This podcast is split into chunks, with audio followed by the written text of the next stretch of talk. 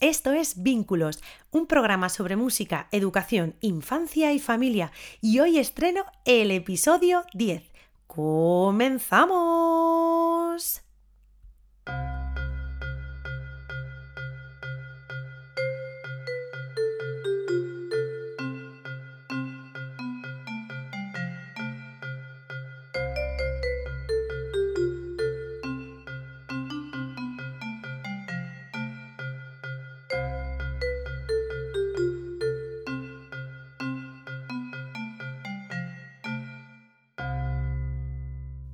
Hola, hola, ¿cómo estás? Bienvenido, bienvenida a Vínculos, tu podcast sobre música, educación, infancia y familia. Soy Silvia Galán Hernández, creadora de Vínculo Música desde bebé y estoy feliz y encantada de poder ser tu anfitriona y guía en este viaje a través de la educación musical temprana, porque mi principal objetivo es que la familia y tú seáis los protagonistas no solo dentro y fuera del aula, sino también aquí en este canal y que la música funcione como herramienta de unión, aprendizaje y felicidad. Así que si eres madre, padre, educador, educadora, estudiante o cualquier figura que tiene la suerte de vivir cerca de un bebé o peque de 0 a 5 años y te interesa formar parte de su evolución, aprendizaje y crecimiento a través de la música, este es tu podcast. Es para ti. Y en el episodio de hoy doy la bienvenida al mes de septiembre y con él a los preparativos para el inicio de curso y la vuelta a la rutina. Durante el verano no paro de darle vueltas al curso que arrancará. Busco materiales nuevos para utilizar, temáticas que atrapen a las familias y a los niños y niñas y potencien el aprendizaje de la música. Tarareo melodías y recitados que me surgen y aquellos que me gustan los voy apuntando en mi cuaderno de pentagrama. Leo y releo libros y artículos. En la vida de una educadora o educador la verdad es que no existe una desconexión total. Siempre hay motivo para pensar en la música y cómo mostrarla, ofrecerla y enseñarla. Hoy te contaré cómo llevo preparando desde hace tiempo este nuevo curso y cómo le daré forma definitiva en estos próximos días para arrancar lo mejor posible las clases. Te voy a contar todas mis ideas y reflexiones porque sé que te van a interesar. ¡Allá vamos! Vínculos es música, es educación, es infancia y es familia. Si además de seguir muy de cerca este canal podcast, tienes la suerte de vivir en Ávila o en Segovia, que sepas que ya está abierta la matrícula para el próximo curso 2022-23. Simplemente tienes que ir a www.vinculomusica.es barra información guion y guion reservas y ahí podrás inscribirte o preguntarme todo lo que desees acerca de este proyecto. Como sé que es complicado cuadrar las actividades y rutinas familiares de la semana, ya está disponible el horario para las sesiones semanales. Así puedes ir haciendo encaje de bolillos y reservar los lunes para asistir al Centro de Exposiciones y Congresos Lienzo Norte de Ávila o los martes en Nanuki, un espacio de juego situado en Segovia. Si aún así te resulta complicado cuadrarlo o quizás vives fuera de Ávila o Segovia, que sepas que existe la opción de vínculo en familia con talleres puntuales de fin de semana. En septiembre saldrán las nuevas fechas. Ya sabes, www.vinculomúsica.es. Si quieres ser partícipe de la educación musical de los más pequeños, compartirla en familia y crear espacios y momentos de crecimiento y aprendizaje únicos, este es tu lugar.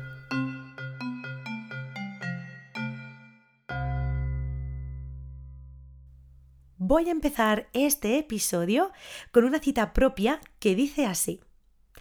No existe un método único, sino un método que sea fruto de muchos otros, adaptado a las necesidades de la educadora, del contexto y la realidad del alumnado.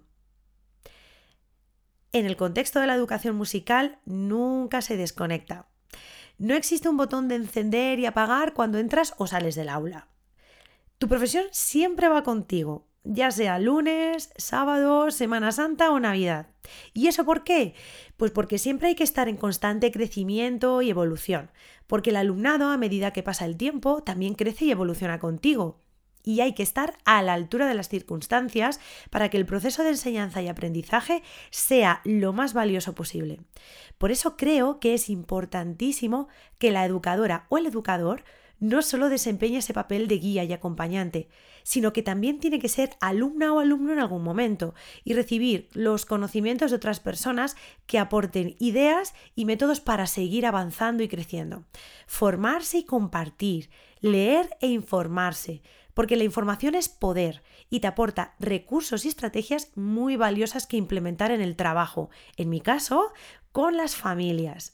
Y bueno, con los bebés, los niños y las niñas que los acompañan. Desde que empecé con este proyecto he intentado no dejar de formarme, informarme, crear, pensar, preguntar, compartir, practicar, para poder ofrecer lo mejor de mí en las sesiones y en los talleres. Recuerdo que al principio me llevaba una chuleta donde apuntaba cada dinámica, la canción o el recitado, el desarrollo de la propia actividad y seguía ese guion a rajatabla, porque acababa de empezar y estaba insegura, porque quería que todo saliera a la perfección y no deseaba que quedara ningún detalle en el tintero. Pero pronto me di cuenta de que esa chuleta, más que guiarme y ayudarme, lo que hacía era atarme. Si había algún detalle que se me olvidaba, me frustraba. Si surgía algo espontáneo en la sesión, lo obviaba por miedo a no saber cómo gestionarlo. Me di cuenta de que esa forma no iba a lograr nada más allá de una performance. Y en ningún momento, como te podrás imaginar, buscaba nada de eso. Lo que quería era ofrecer un material musical, observar las reacciones de los bebés, los niños, las niñas y los adultos y responder a ellas. Establecer una comunicación a través de la música como un lenguaje que es. Y aprenderlo así, de esa manera que las dinámicas fluyeran de forma natural, que variaran según las necesidades del grupo y de cada individuo en aquel momento, que yo reaccionara a las mismas de forma calmada y en confianza. Porque si hay un entorno cómodo, acogedor y cariñoso, no solo la educadora hace ese proceso de enseñanza mejor, sino que los bebés, los niños y las niñas aprenden y crecen también mejor. Obviamente, como educadora diseño una programación previa de manera muy consciente, detallando los objetivos que deseo alcanzar, los contenidos a trabajar, la metodología que voy a seguir para lograrlo, qué material musical voy a utilizar y por qué, qué instrumentos y objetos voy a ofrecer y por qué motivo los selecciono. Las sesiones y talleres no son un proceso educativo aleatorio, ni mucho menos, pero lo que sí está claro es que tampoco están predefinidos por una estructura cerrada en un compartimento estanco, sino que es algo que está vivo y como tal debe adaptarse, progresar y ser flexible. Escucha los anteriores episodios para saber más sobre mí y sobre este proyecto. Podrás encontrarme en Apple Podcast, Evox, Spotify y Google Podcast. No olvides suscribirte y compartir para poder ayudarme a seguir creando contenido como este.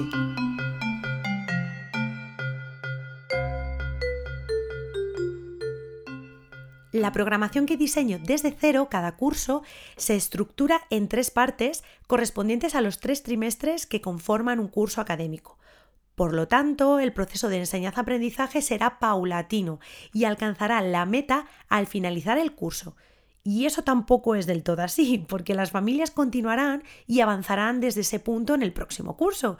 La verdad es que no deja de ser un aprendizaje progresivo y continuado, a corto, medio y largo plazo.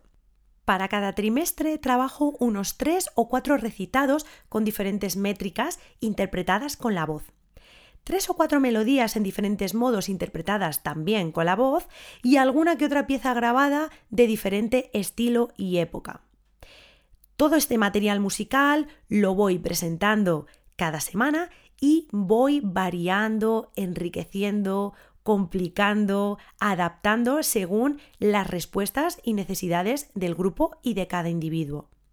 Hay ocasiones en que cada trimestre gira en torno a una temática de interés para los bebés, los niños y las niñas, que me ayudan a diseñar las actividades y elegir los instrumentos y objetos que apoyarán el mensaje y aprendizaje de la música. En otras ocasiones, las propias características, peculiaridades o temáticas de estos recitados rítmicos, melodías y piezas grabadas, así como los contenidos propiamente musicales y extramusicales que deseo mostrar son los que me guían para diseñar esta programación. Lo que está claro es que la variación será clave y con ella el desarrollo de cada sesión que, como ya te he dicho, evoluciona y cambia según las respuestas y necesidades de cada individuo y del grupo. Este procedimiento está pensado más a corto, medio y largo plazo, más destinado a las sesiones semanales. Sin embargo, en los talleres puntuales de fin de semana, que son independientes uno de otro, se diseñan como tal y exclusivamente para ese día. De esta manera, la sesión la disfrutan tanto las familias que ya conocen la actividad como aquellas que se acercan a ella por primera vez. Obviamente hay una metodología marcada previamente, hay unos objetivos o contenidos a trabajar en esa sesión, pero como te cuento, no esperas algo que vaya a evolucionar a corto, medio y largo plazo. Bueno, a corto sí, porque evolucionará obviamente en, esa misma, en ese mismo taller, en ese tiempo de sesión musical, pero no se busca nada más allá porque es algo independiente y exclusivo. Normalmente, tanto en los talleres puntuales de fin de semana como en las sesiones semanales, sigo una estructura que está formada por unas 5 o 6 actividades. Esas actividades, ¿por qué te digo 5 o 6? Porque hay veces que son más largas, hay veces que son más cortas, dependiendo de las respuestas y del ambiente que haya en el grupo. Hay actividades que suelen gustar mucho o que atrapan más a los niños y puedes eh, aprovechar ese momento pues para variarla, desarrollarla y seguir jugando con ella. Y hay ocasiones en las que ciertas actividades quizás no calan en, los niños o en los adultos en ese día y por lo tanto tiene que ser un poquito más corta de lo que quizás te esperabas.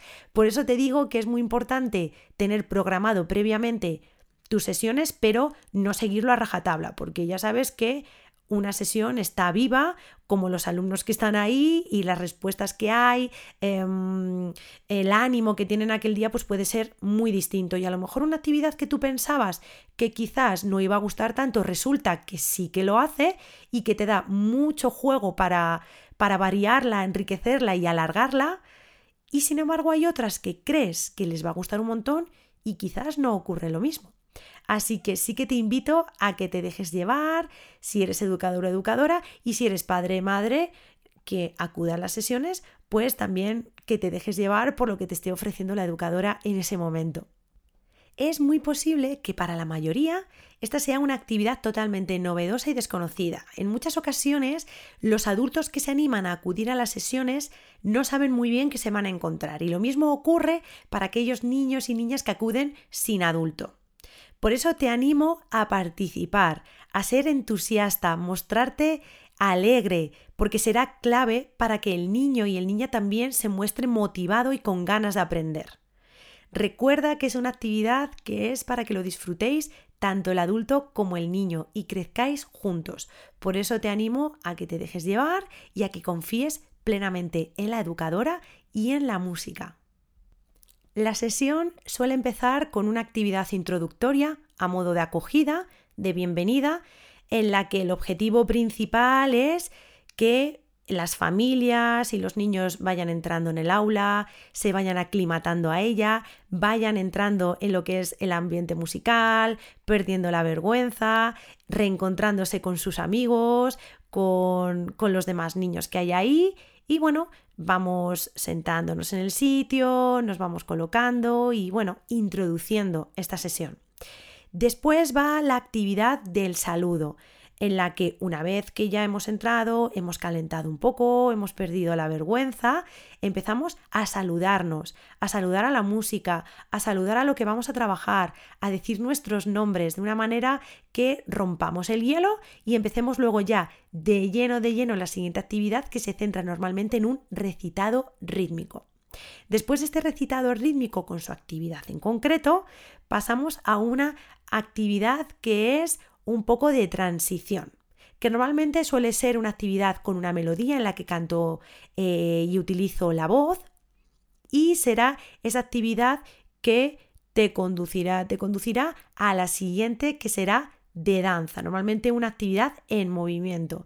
Ahí ya nos ponemos de pie. Es posible que las actividades anteriores también estemos de pie, pero normalmente suele ser eh, sentados en el suelo. También depende de lo que se haga ese día, de, del ambiente que haya, de la energía del grupo. Ya sabes que podemos variar y podemos modificar lo que teníamos pensado previamente. Cuando hemos hecho ya nuestra actividad de danza en movimiento, que puede ser con una pieza grabada o con la voz, ya iremos inmediatamente después a la canción de despedida, en la que, como su propio nombre indica, diremos adiós a nuestros compañeros, diremos adiós a la música y a todo lo que hayamos trabajado ese día, pues para vernos la próxima semana. Ahora mismo Estoy trabajando de lleno en la programación para el curso 2022-2023, donde ahí sí que van incluidos tanto las sesiones semanales como los talleres puntuales. Y sobre todo estoy centrada en este primer trimestre. Así que en los próximos episodios te iré contando más detalles y espero que te sirvan de inspiración si eres educador o educadora de la primera infancia y de información valiosa para que conozcas más sobre la educación musical temprana y te animes a asistir a este tipo de actividad si eres madre, padre o cualquier figura que vive cerca de un peque de 0 a 5 años. En Instagram me habéis hecho llegar vuestro interés en conocer más sobre la metodología que aplico en las sesiones, así que os contaré todo. Ya sabes que puedes proponerme cualquier tema que te interese sobre la educación musical temprana en info@vinculomusica.es o en las redes sociales de Instagram y Facebook. Con este feedback, así como escuchándome, suscribiéndote y compartiendo el podcast de Vínculos, me ayudas a seguir creando contenido como este. La bolsa de música es una herramienta que me ha permitido crear, ofrecer, experimentar y descubrir nuevas posibilidades y estrategias didácticas. Su contenido está formado por objetos e instrumentos que se convierten en un excelente complemento para las dinámicas musicales y me encanta. Este recurso llegó con la pandemia y la necesidad de mantener una higiene y manipulación correctas del material que utilizamos en las sesiones, pero si te digo la verdad, creo que se quedará mucho tiempo con nosotros y la iremos rellenando con más y más material ¿Y por qué te cuento todo esto? Pues porque he observado que para las familias y sus peques esta bolsa no es un mero trámite o condición para asistir a las sesiones, sino que también forma parte de su día a día, de su rutina, de sus juegos. Si quieres tener tu bolsa de música y un dossier con algunas ideas de cómo utilizar el material que contiene, no dudes en escribirme a info@vinculomusica.es. Puede ser un excelente regalo para tu hijo, alumno o cualquier amigo o ser querido.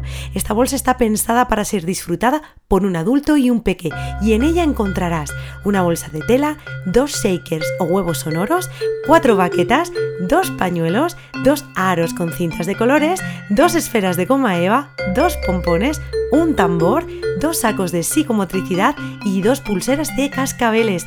Ya sabes, si quieres tu bolsa de música de vínculo Música desde bebé, escríbeme a info